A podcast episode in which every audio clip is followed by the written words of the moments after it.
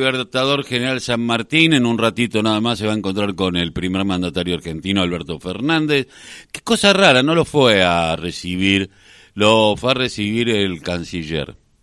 ¿no? A este joven eh, presidente de Chile, Gabriel Boric. Bueno, pero nosotros estamos acá, volvemos a la provincia de Buenos Aires, el tema es eh, el acuerdo salarial eh, que se alcanzó al 44,5% eh, entre la provincia y SICOP, los médicos de la provincia de Buenos Aires, por eso estamos con la vicepresidenta del SICOP, eh, Silvana Scali. Muy buenos días, Silvana. Carlos Afalante te saluda, ¿cómo va? Buenos días, ¿cómo estás? Bien, bueno, se llegó a un acuerdo de un promedio del 44,5% de aumento. ¿Sirve? Sí, efectivamente nosotros recibimos en la última audiencia de la paritaria 10471 una oferta salarial, perdón, eh, un, digamos, algo mayor de lo que había sido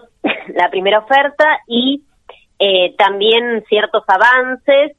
si bien eh, avances parciales con respecto a algunas cuestiones de nuestro pliego de demandas extrasalariales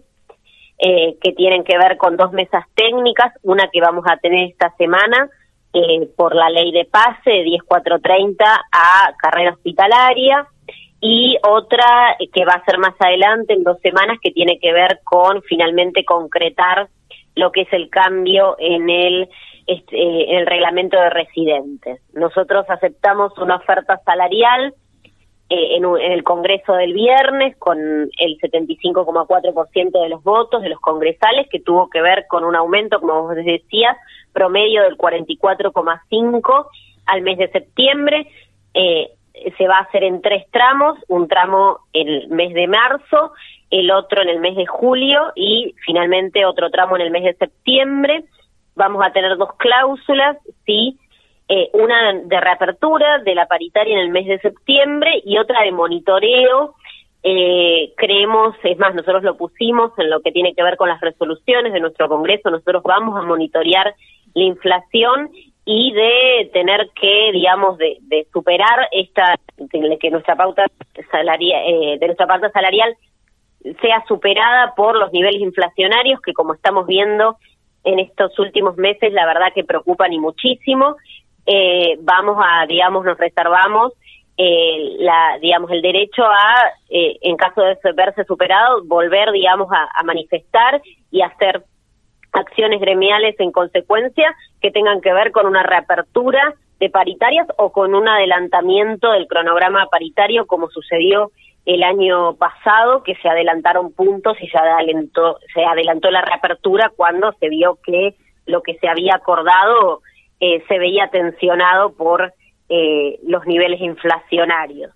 Obviamente nosotros no pensamos que esto sea eh, lo que nosotros buscamos en términos de jerarquización de nuestros salarios, de dejar atrás el atraso histórico que tienen los salarios de, de profesionales de la salud, pero es una forma de resguardar nuestros salarios en un momento en que estamos con niveles inflacionarios bastante pesados y eh, con una incertidumbre con respecto a los próximos meses bastante importante. Eh, las mesas estas que, que, vos recién hacías mención, eh, ¿en qué se avanzó y en qué no? Y qué es, eh, porque vos hablabas de la carrera médico hospitalaria eh, qué es lo que se va a modificar en eso y en, y en el tema de eh, las residencias. Mira, con respecto a la ley de PASTE, nosotros tenemos, eh, calculamos entre 4 y 5 mil profesionales que todavía están en la ley 10430, que es la ley madre del Estado, ¿sí? Em, es, eh, son profesionales, la mayoría que ingresó en, en otros, digamos, en otros roles o como enfermeros eh, o sobre todo enfermería, eh, pero que se han recibido de la universidad en los últimos años, ¿sí? Eh, que han alcanzado su grado de licenciatura y que tienen que pasar a carrera hospitalaria. Nosotros pensamos que de forma automática, que es lo que esta ley va a venir a, posibilitar. y por otra parte nosotros también estamos pidiendo una ampliación del artículo 3 de la, de la ley de carrera hospitalaria que tiene que ver con incluir profesiones de salud, porque también se ha diversificado eh, lo que tiene que ver con las profesiones de salud y tenemos que reconocer otro tipo de profesiones que no son las clásicas. ¿sí? Si bien se vino haciendo en los, en los años cierta ampliación de este listado de profesiones, nosotros vamos a una ampliación mayor del mismo.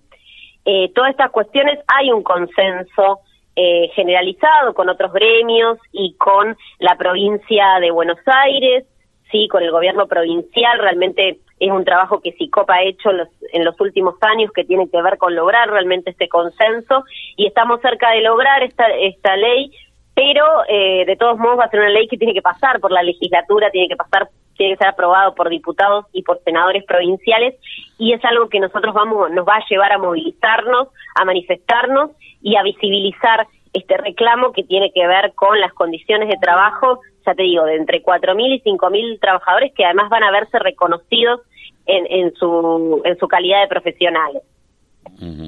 Bien, o sea que queda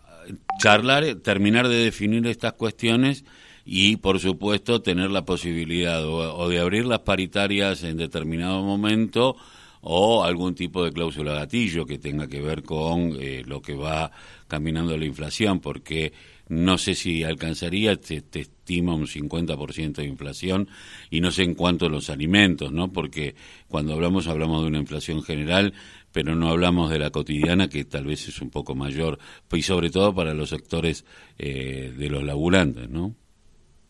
Sí, por supuesto. Además, no estamos hablando de una recomposición del poder adquisitivo de nuestros salarios, que es lo que nosotros eh, venimos demandando ya hace unos años, eh, conjugado con el reconocimiento que nosotros pensamos que tiene que tener el entero del equipo de salud, sí, em, todos los trabajadores y trabajadoras de la salud por todo el compromiso, el esfuerzo, eh, la sobrecarga y la sobreexposición que se tuvo durante los últimos dos años de pandemia. Eh, nosotros pensamos que tenemos que ir y lo estamos eh, charlando, digamos, está dialogando sobre la necesidad de ir tanto hacia una recategorización, porque nuestros sueldos básicos dependen de una determinada categoría, de la 10430, que nosotros fuimos por sucesivas paritarias eh, cambiando de categoría, elevando la categoría sobre la que se calculan nuestros sueldos básicos, pero seguimos pensando que eso sí, ese proceso tiene que seguir. Y por otra parte tenemos que discutir, eh, digamos, en esta en esta amplia discusión y debate respecto de eh, qué queremos para nuestro sistema de salud.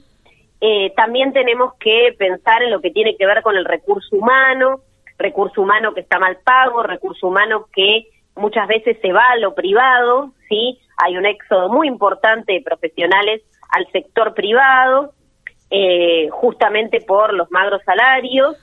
y estamos formando profesionales que luego se van, digamos, a, ejercer eh, en clínicas, en sanatorios privados. Eh, y esto, digamos, tiene que subsanarse de alguna forma y va a tener que hacerse, ya te digo, eh, de respecto al salario y respecto a la, a la posibilidad de tener cargos de dedicación exclusiva, reconocido obviamente desde el punto de vista de lo remunerativo, pero eh, también que permita que las personas, digamos, pongan su compromiso, todo su compromiso y todo su esfuerzo eh, en un lugar, en el lugar público, construir, digamos, construir realmente eh, lo que tiene que ver con el hospital y los centros de salud público y combatir el pluriempleo, que es realmente una pandemia dentro de, lo que tiene que ver con el equipo de salud.